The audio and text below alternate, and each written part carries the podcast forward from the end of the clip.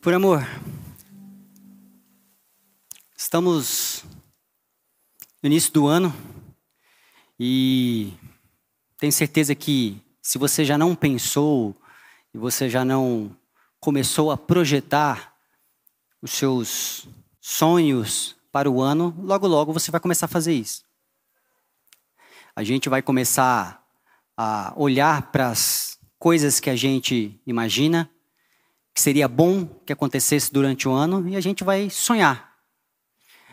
É, final de ano, início de ano é bem propício para isso.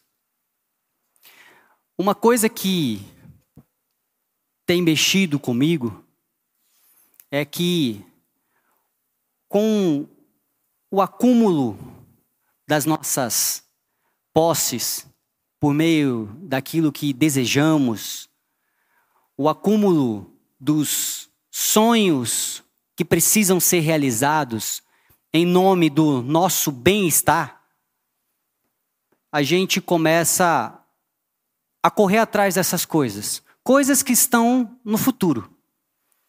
Porque tudo que está no futuro ainda não existe, mas a gente começa a imaginar e começa a caminhar para aquilo. O problema disso é que começa a gerar entre nós ansiedade. A organização pan-americana, nos últimos anos, ranqueou os países mais ansiosos. E nós, povo brasileiro, estamos no ranking número um, como o país mais ansioso do mundo.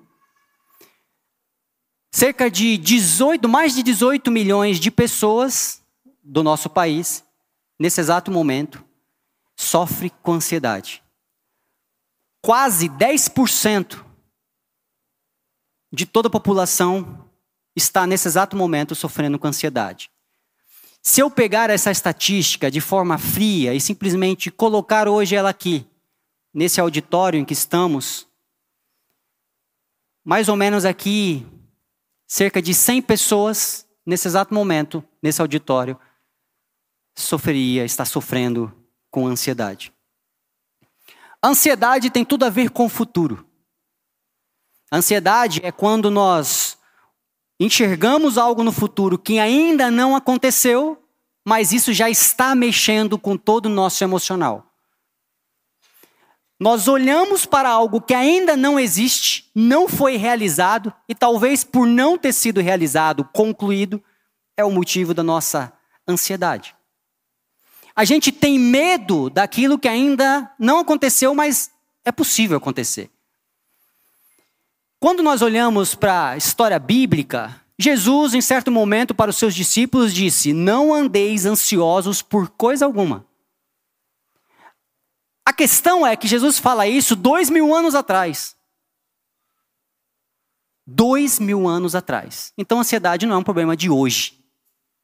Só que, hoje, em 2023, nós ficamos bom em ser ansiosos.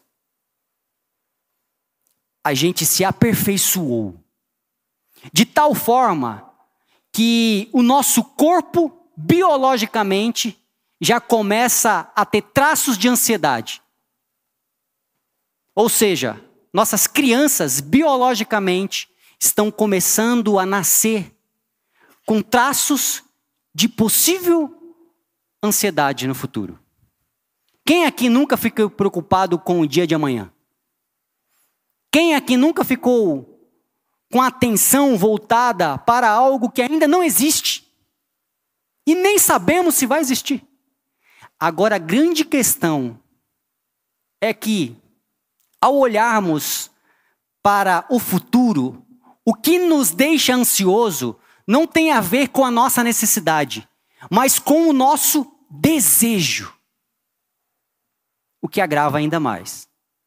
Porque quando Jesus fala aos seus discípulos, e nós vamos para o texto já já, Jesus fala: não andeis ansiosos por coisa alguma, e está aquilo relacionado à necessidade básica humana.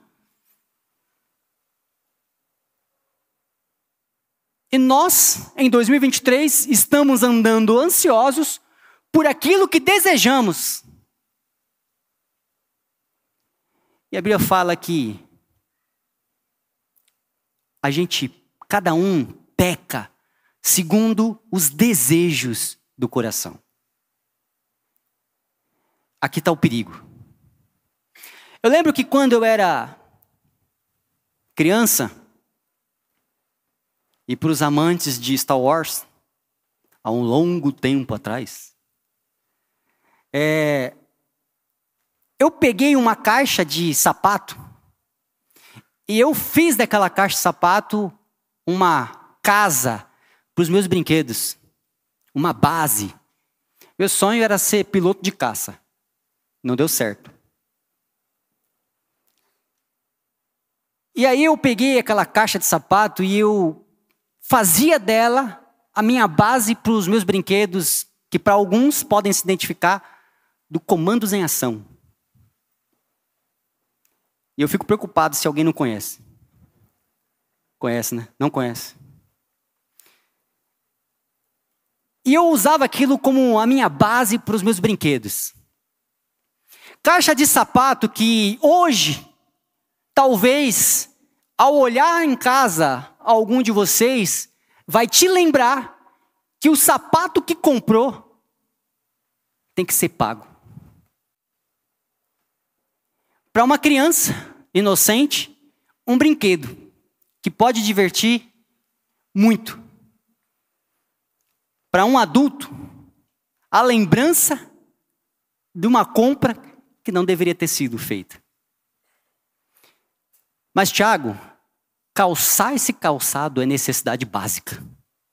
Mas tinha que ser da marca X? Tinha que ser nesse valor? E tinha que ser o quinto. Tudo isso vai fazendo com que a gente fique ansioso com aquilo que desejamos.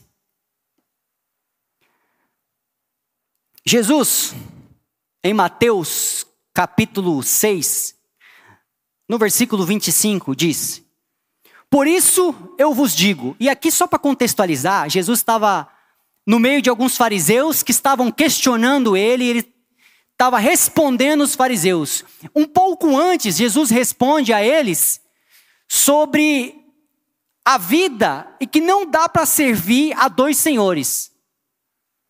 Ele fala: não tem como vocês servirem a dois senhores, e só existe dois senhores no mundo. Prestem atenção nisso. Jesus não chama nem o próprio diabo de Senhor. Ele fala: só existe o próprio Deus eterno e o dinheiro. Jesus coloca o dinheiro e chama dinheiro de Senhor, porque ele sabia que o dinheiro é senhor de muita gente. Dinheiro elevado a uma categoria de Deus é chamado de mamon. Então Jesus está explicando isso, porque as pessoas ali estavam muito preocupadas com dinheiro, porque dinheiro tem a ver com aquilo que eu vou fazer. Jesus responde assim, no versículo 25 do capítulo 6 de Mateus: Por isso vos digo, não andeis ansiosos pela vossa vida, quanto ao que haveis de comer ou de beber, nem pelo vosso corpo, quanto ao que haveis de vestir. Não é a vida mais do que o alimento e o corpo mais do que as roupas? Eu sei que quando Jesus fala disso, ele está falando de necessidade básica comida, bebida e roupa. Necessidade básica. Uma pessoa precisa disso. Eu sei que nesse exato momento tem pessoas que talvez esteja até aqui. Se não estiver aqui, em algum lugar eu sei que tem, que não tem nem o que é o mais básico do básico possível. Eu sei disso. Mas eu gostaria de fazer hoje essa provocação para nós que estamos aqui, que imagino eu que a grande maioria não está nem ansioso por essa necessidade mais básica, mas está ansioso pelo cumprimento dos desejos do coração, que agora já se tornaram necessidade básica. É o meu desejo que eu transformei ele em necessidade básica. Não, eu preciso de fazer esse ano pelo menos 30 viagens para o exterior.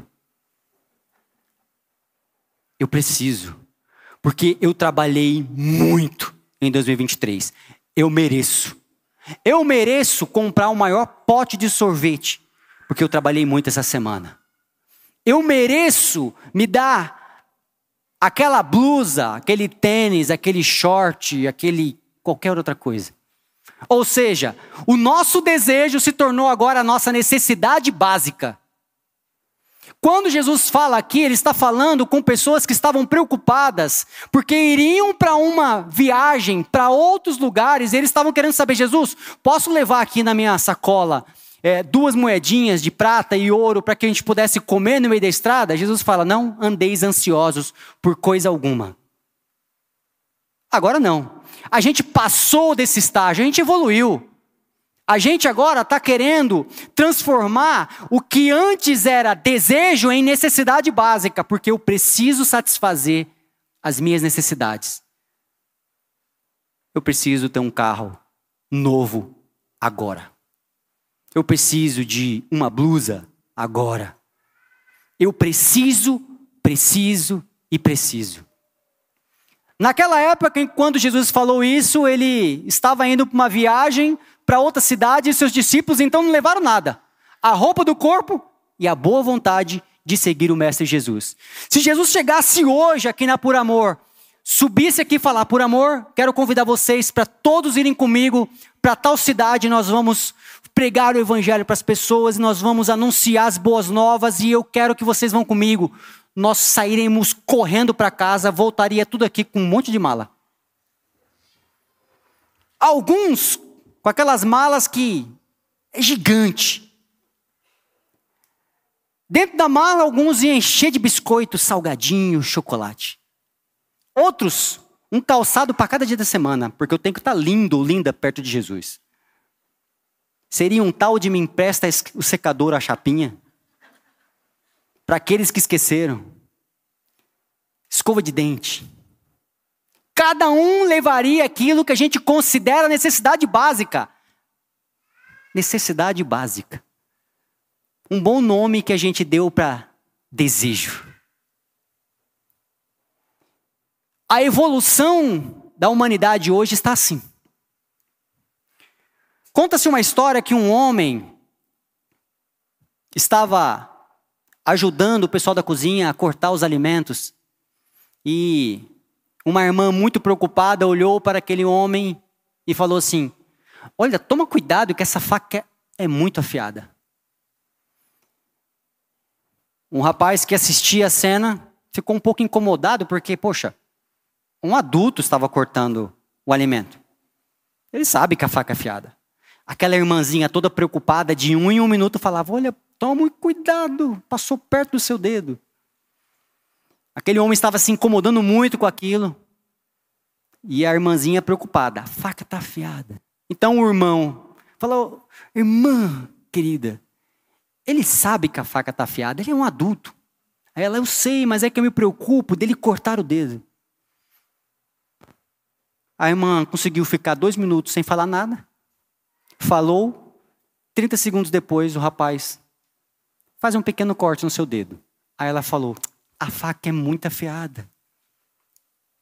A realidade é que, sabendo que facas são afiadas, não vamos cegar as facas porque elas são afiadas. Afinal de contas, o que faz uma faca é ela ser afiada. O que eu quero dizer com isso é que a nossa vida é como uma faca e é afiada. E às vezes a gente vai se machucar. Então o que nós fazemos? Deixamos de viver? Ou seja, deixamos cega essa faca? Não. O que nós precisamos fazer é aprender a manusear as facas afiadas, ou seja, aprender a viver. Para aprender a viver, temos que decidir e discernir o que é necessidade básica e o que é desejo.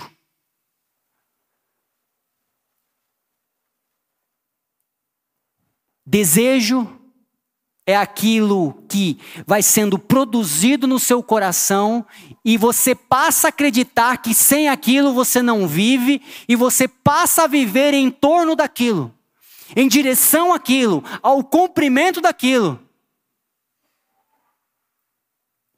Ter uma camisa para vestir é necessidade básica.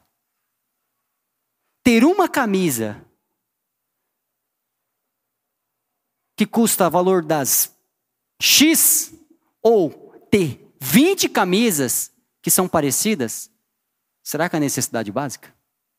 E eu não estou dizendo para você não ter uma, duas, três, não é isso. Eu só quero que você entenda e que você perceba o que, que está deixando você ansioso. O que, que é a pulsão que está tirando a sua paz. O que me entristece é que a gente nem percebe aquilo que tira a paz da gente. A gente passa um dia corrido, quando vai deitar à noite, a gente não consegue. E a gente acredita que o que está acontecendo é por conta do trabalho, mas lá no trabalho tem uma coisa assim, assim. Ou então, alguma decisão que tomamos. O medo do que pode acontecer. A falta daquilo que não podemos ter e tantas outras coisas. Continuando o versículo, Mateus capítulo 6, agora no versículo 26.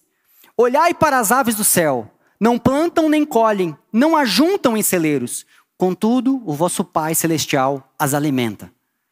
Não tendeis vós muito mais valor do que elas? Qual de vocês poderá com as suas preocupações, acrescentar uma única hora em toda a sua vida. Quanto às roupas, por que andais ansiosos? Olhai para os lírios do campo e vejam como eles crescem. Eles não trabalham e nem tecem as suas roupas. Eu, porém, vos digo que nem Salomão, em toda a sua glória, se vestiu como qualquer um desses lírios. Se Deus assim veste a erva do campo, que hoje existe e amanhã é lançada ao fogo, não vestirá muito mais a cada um de vocês, homens de pequena fé? Portanto, não andeis ansiosos, dizendo: o que nós vamos comer, o que, nós vamos beber, o que nós vamos vestir. Porque os gentios, sim, eles se preocupam com todas essas coisas. De certo, o vosso Pai celestial sabe o que cada um de vocês necessitam. O problema é que nós, nós estamos agora ansiosos, né, nem pela necessidade, né, nem pelo jantar de daqui a pouco, né, nem com a roupa que eu vou vestir quando chegar em casa. A gente está ansioso por um desejo produzido que agora nós transformamos ele em necessidade básica. Desejo. E o que é mais triste, domingo passado, meu pai, pastor, psicólogo, psicanalista, terapeuta, foi chamado para socorreu uma criança de cinco anos. Chegando lá, a criança estava com crise de ansiedade. Cinco anos. E aí, quando nós vamos estudar o que está acontecendo com a humanidade, as nossas crianças estão aprendendo a ser ansiosas, observando os pais. Dentre vários fatores que vão causar ansiedade, a parte biológica, relacional e tantas outras que a gente pode numerar, essa parte da imitação, da percepção, tem acontecido no nosso meio com as nossas crianças. Cada vez mais. O número de crianças com ansiedade, com idade pequena, tem acontecido. Porque nós adultos não sabemos manejar a faca, a vida. E com isso, eu quero deixar uma grande lição para a gente, para que a gente tenha antenado com relação a esse ano. Deus cria o cosmos, o universo, em cinco dias. Forma um homem no sexto, descansa no sétimo. Quando o homem é formado, logo em seguida vem o descanso.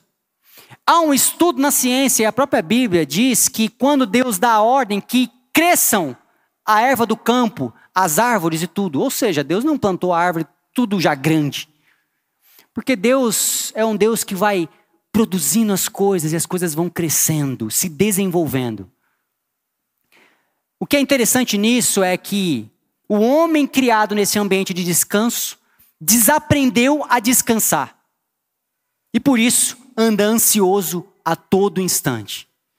E a minha lição que eu tenho para vocês, que é o que eu tenho feito dentro de casa, é aprender a descansar, não no fim de semana, mas na hora em que eu quiser. E quando eu falo descansar, não é correr para a rede.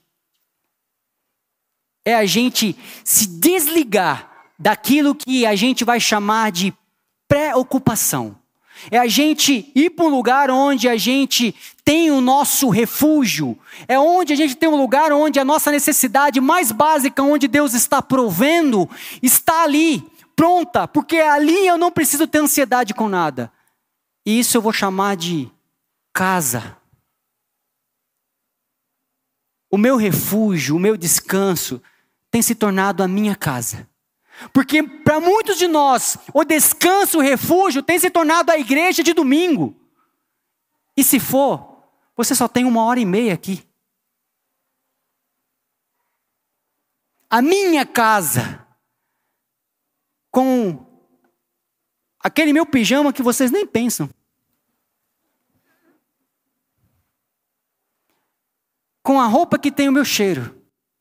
Com o sofá que está quase marcado com o meu corpo. Com a companhia da minha esposa, que ela sim é meu lar. Com o básico do alimento que eu tenho, a veste que eu tenho, Deus me proveu o melhor lugar de descanso. O que eu tenho para além disso não vai me tirar a paz. E entre ter aquilo que sonho e não ter paz, eu prefiro não ter o que eu sonho. Porque o que é mais básico é eu perceber que aquilo que eu preciso para a vida, eu tenho. O alimento, a roupa para vestir, a companhia de quem ama Jesus. E esse estado de contentamento tem me feito andar em paz. Quando eu acordo, sim, eu ligo de novo tudo que tenho que ligar, e se tiver que me ocupar com alguma coisa, eu me ocupo, mas não me preocupo. Mas agora isso é um exercício. Queria eu poder falar para vocês: façam isso e amanhã está tudo certo. É um exercício. Se é o seu celular que, quando toca, treme o seu coração, deixa ele de lado. Se é alguma coisa que tem tirado a sua paz, desfaça dela. A minha lição para cada um de vocês é que use o ambiente de descanso, porque enquanto eu produzo durante o meu dia, e se eu não paro de produzir, significa que quando eu vou para casa eu não consigo nem usufruir daquilo que produzi durante o dia. E o ambiente de descanso é onde eu aproveito por tudo aquilo que eu fiz durante o meu dia e eu posso descansar. Às vezes o seu descanso vai ser a companhia da esposa, marido, filhos, ou daquilo que você gosta, daquilo que te faz bem. Mas que você organize a sua vida no início do ano, para que você realmente não se preocupe com aquilo que não deveria. Afinal de contas, como Jesus disse, por acaso, alguma preocupação acrescentará uma hora do seu, da sua vida? Não, nenhuma. Como Jesus disse, basta cada dia o seu mal. Se amanhã é um outro dia, amanhã eu resolvo. E sabe o que eu tenho feito? Se eu posso resolver algo, eu posso fazer e eu posso mudar, então eu faço. Se não há o que eu posso fazer e eu dependo de alguma coisa, então eu descanso. Que Deus faça. E se Ele não fizer, ainda assim, Deus é bom. Que cada um de nós possamos encontrar esse lugar. As almas aflitas aqui, alma, descanse. Que haja paz, aquele tipo de paz que não se entende. Se você anda ansioso, aquieta-te, alma. Alma, por que andais ansiosas? Assim. Aquieta-te, sabei que eu sou teu Deus. E que nunca vai te faltar o básico: o de comer, o de vestir e uma boa companhia. Que seja a companhia de Jesus, mas nunca vai te faltar. E que os nossos desejos não nos preocupem mais durante esse ano.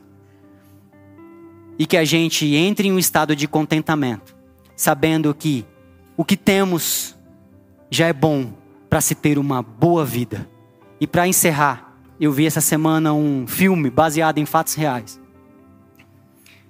Para não perder a experiência de vocês, eu não vou falar o filme. Mas em algum determinado momento, aquelas pessoas que estavam quase morrendo, elas olharam um para o outro e falaram: O que eu mais queria agora era um abraço do meu pai. O outro, o que eu mais queria agora era estar com a minha mãe. E um outro, o que eu queria agora era estar com meus filhos. Essas pessoas, em um estado que estavam, o que elas desejavam, é o mais básico e o mais necessário dessa vida. Que os nossos desejos sejam colocados de lado. Que o nosso coração esteja pronto a viver o contentamento de que se pararmos para perceber o que de fato temos, temos muito daquilo que precisamos, porque Deus não deixará faltar nenhum de nós. Que Deus abençoe a cada um de nós.